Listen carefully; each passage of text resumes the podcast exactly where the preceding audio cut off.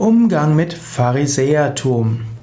Pharisäertum ist ja die Bezeichnung für, äh, dafür, dass jemand äh, selbstgerecht ist, dass er irgendwie etwas stolz darauf ist, dass er ein guter Mensch ist, das Richtige tut, sich an die die Gesetze hält und dass er insgesamt ein guter Mensch ist. Eingebildetheit ist Pharisäertum. Natürlich stimmt das eigentlich historisch nicht. Pharisäer ist ja die Bezeichnung einer bestimmten ja, Ausprägung des Judentums zur Zeit von Jesus Christus. Die Pharisäer waren eben solche, die tatsächlich versucht haben, ein gutes religiöses Leben zu führen, das aber auch mit Nächstenliebe zu verbinden, mit Freundlichkeit und Einfühlungsvermögen.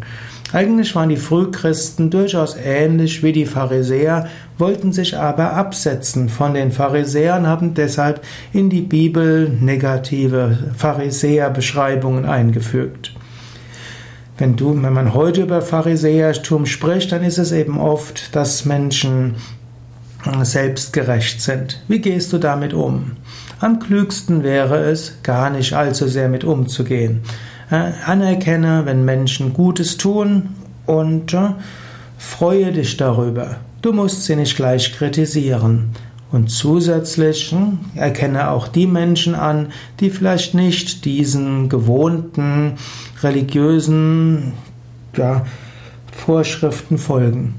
Erkenne die Menschen an, die sich bemühen, gut zu sein und die vielleicht daraus Selbstwertgefühl ziehen und erkenne auch an, es gibt auch andere Möglichkeiten.